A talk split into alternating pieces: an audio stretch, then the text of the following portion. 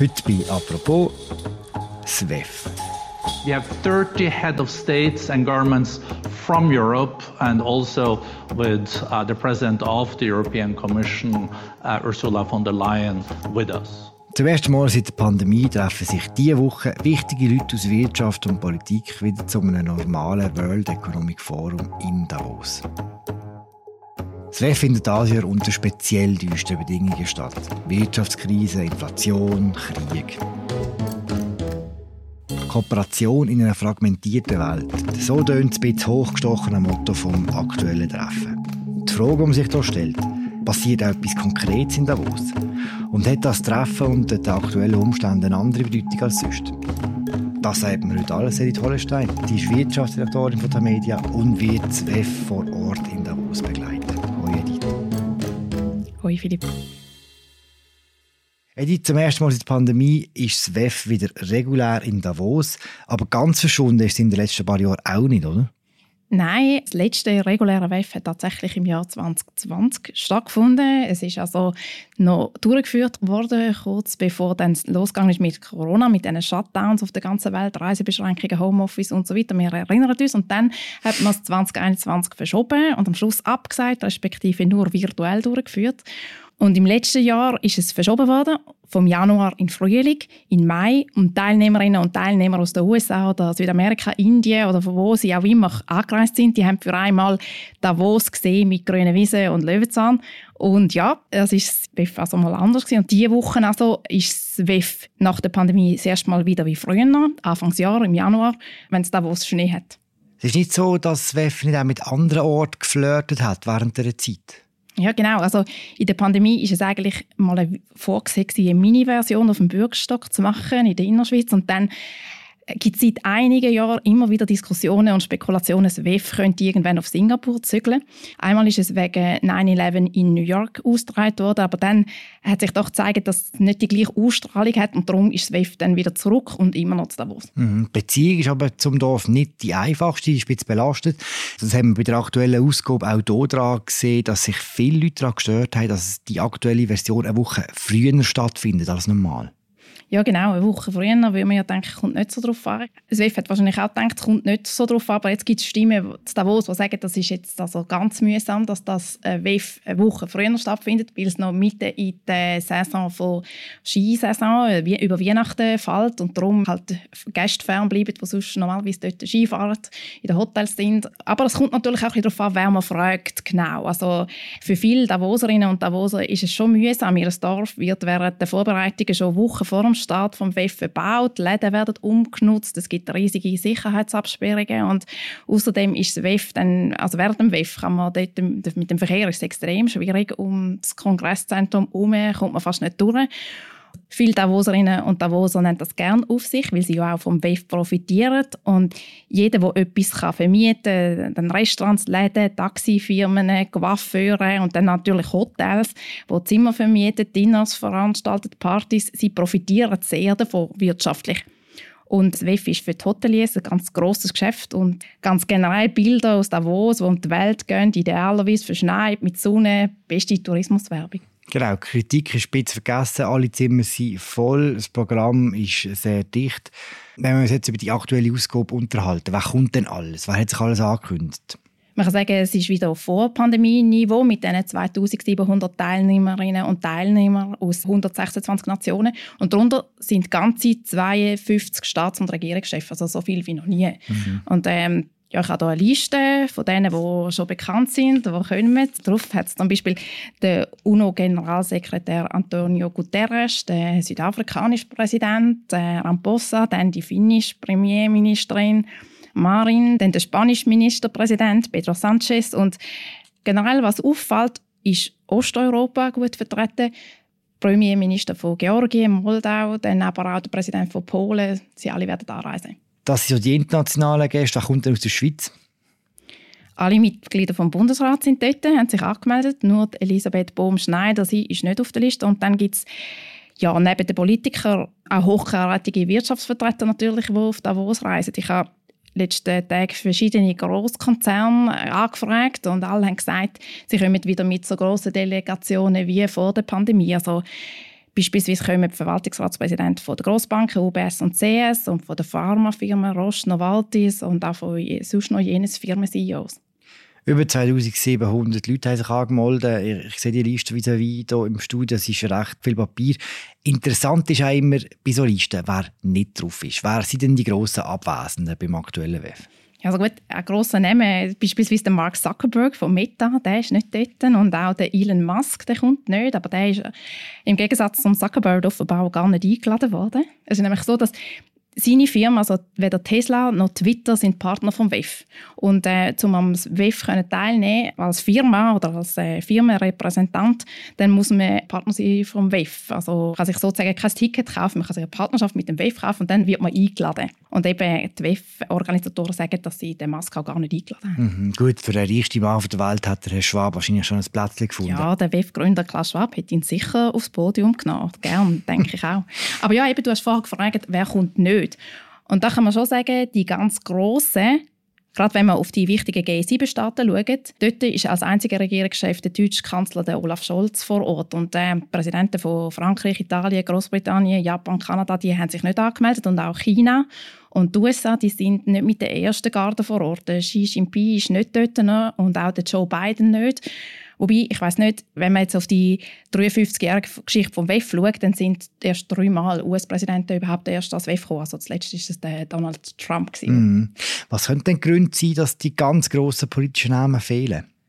Ganz generell kann man da schwer eine Aussage machen. Es ist, bei China ist es zum Beispiel so, dass man ja erst seit kurzem, seit dem Ende der Null-Covid-Politik, wieder so richtig reisen kann. Und äh, wahrscheinlich haben sich darum weniger Teilnehmer angemeldet, wegen der Unsicherheit auch noch, die lange geherrscht hat. Und ob auch politische Gründe eine Rolle spielen oder für Chinas WEF weniger wichtig geworden ist, das, das weiß ich nicht. Gar nicht erst eingeladen, seit die Russen Hast du das Gefühl, das wird man spüren? Weil früher war die russische Delegation ja schon eine rechte Präsenz in Davos. Genau, das ist letztes Jahr im Mai schon so gewesen. Das WEF hat entschieden, Russland vollständig vom äh, Forum auszuschliessen wegen dem Angriff auf die Ukraine. Und das WEF sagt, seit dem Februar, wo sie das äh, so entschieden haben, hat sich nichts geändert und zudem gibt es weder von der Ukraine noch von Russland Zeichen für einen Dialog und darum keine russischen Teilnehmer in Davos. Das mal keine Partys von russischen Firmen und offenbar sind die ja jeweils sehr ausschweifend gewesen. Ich habe es selber nicht miterlebt, aber das müssen sehr ausschweifende Partys gewesen sein mit viel viel Wodka und Kaviar. Sagt man. Kleine Delegationen aus den USA, kleine Delegationen aus China, gar keine Russen und auch wenig Frauen, wenn man die jetzt genau zugelost hat. Stimmt. Das sind schon auch mehrere weibliche Topshots dort. Also die Chefin von dem Internationalen Währungsfonds zum Beispiel, dann Christine Lagarde, Präsidentin von der Europäischen Zentralbank und EU-Kommissionspräsidentin Ursula von der Leyen. Aber ja, man muss schon sehen, die Wirtschaftswelt ist schon sehr stark von Männern dominiert und es gibt halt noch sehr wenig weibliche CEOs. Also wenn man auf die Weltkonzerne schaut, da sind sie auf CEO-Stufe sind sehr wenig Frauen. In den USA sind es 12% weibliche CEOs bei den grössten Firmen. In der Schweiz ist es besonders tief, 2% Also bei einer von 47 SMI-Firmen ist eine Frau CEO, nämlich Magdalena Martullo-Blocher von Ems Chemie. Besser ist es auf Geschäftsleitungsstufe und auf Verwaltungsratsstufe. Aber ja, unter den WEF-Anmeldungen sind es nur 27% Frauen. Das Motto der aktuellen Veranstaltung lautet Kooperation in einer fragmentierten Welt. Wie soll die Kooperation genau aussehen? Ja, genau. So Mottos sind einmal ziemlich abstrakt, sodass Veranstalter fast alles irgendwie darunter subsumieren können. Es wird am WEF sicher um den Krieg in der Ukraine gehen, um die Pandemie und die globale Nahrungsmittelkrise.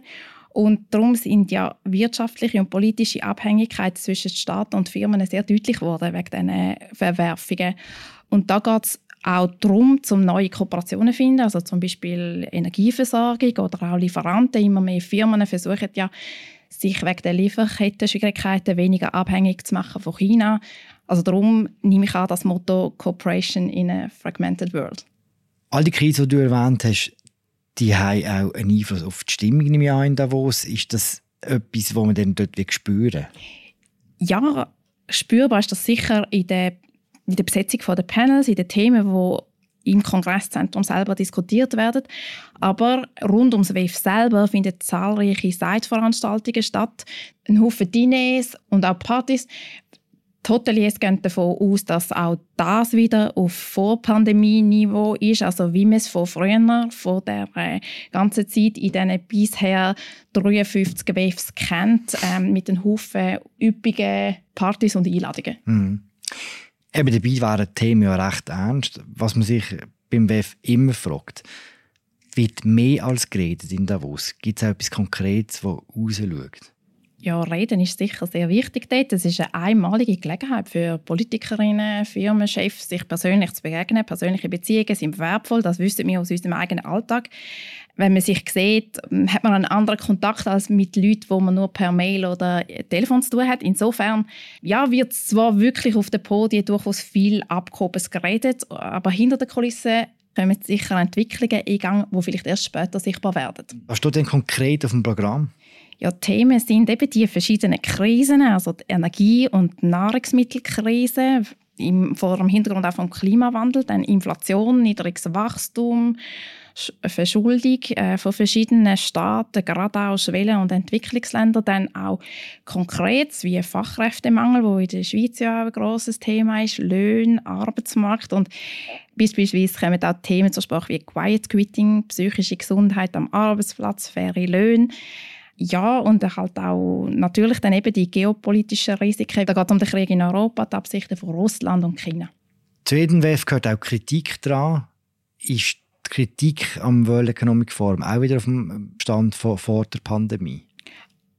Das ist auch im Moment noch ein bisschen schwierig zum Abschätzen. Wir haben ja noch in Erinnerung, dass beispielsweise Greenpeace oder Organisationen NGO wie Public Eye jeweils so Gegenveranstaltungen organisiert haben oder Demonstrationen. Und von diesen beiden ist jetzt das ja nichts in die Richtung geplant, aber es gibt andere Organisationen, die sich WEF-kritisch äußern, wie stark denen ihre Stimme wird sein und wie sie sich können auch Gehör verschaffen Das wird sich erst jetzt in den nächsten Tagen zeigen. Hm, kommt auch ein bisschen darauf an, was sonst Schlagzeilen beherrscht. Vor dem ist das auch wieder einmal mehr, wie hoch die Hotelpreise sind zum Beispiel. Man hat irgendwas gehört von äh, pro Nacht 20'000 Franken oder so. Ja, genau. Ich habe am Montag mal bei Booking.com geschaut und dort ist noch ein Angebot verblieben, das wirklich extrem teuer war. Astronomisch teure Preise für vier Nächte. Ja, also man kann nicht davon ausgehen, dass das alle Angebote, also alle Teilnehmer so teuer übernachten. Die Hotels sind mit dem WEF im Kontakt, um zu schauen, dass auch bezahlbare Angebote gemacht werden von Seiten Hotels. Aber natürlich kann man das nicht ganz kontrollieren, oder? Das ist ein freier Markt und es gibt natürlich Leute, die gerne ihre Wohnung teuer vermieten, wenn sie irgendjemand zahlt. Auch da scheint wieder wie vor der Pandemie. Kommen wir auf eine versöhnliche Note. Gibt es etwas, wo du dir fest vorgenommen hast für diese Woche? Was ist etwas, was du nicht verpassen willst? Also ich werde sicher im Kongresszentrum bei den offiziellen WEF-Veranstaltungen dabei sein, bei diesen Podien, wo Leute auftreten, wo wir vorher darüber geredet haben. Und dann äh, kann ich sicher auch im äh, Ukraine House vorbei in Davos.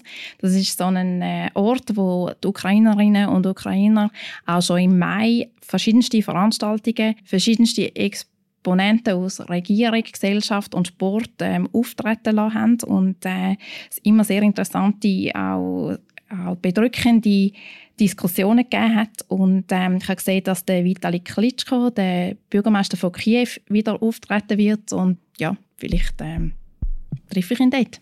Wir werden es lesen. Danke dir für das Gespräch. Danke dir, Philipp. Berichterstattung von Edith Hollenstein und ihren Kolleginnen und Kollegen vom Wirtschaftsressort und auch vom Inlandressort findet ihr auf unserer Webseite. Und wir hören uns morgen wieder. Danke fürs Zuhören. Ciao zusammen.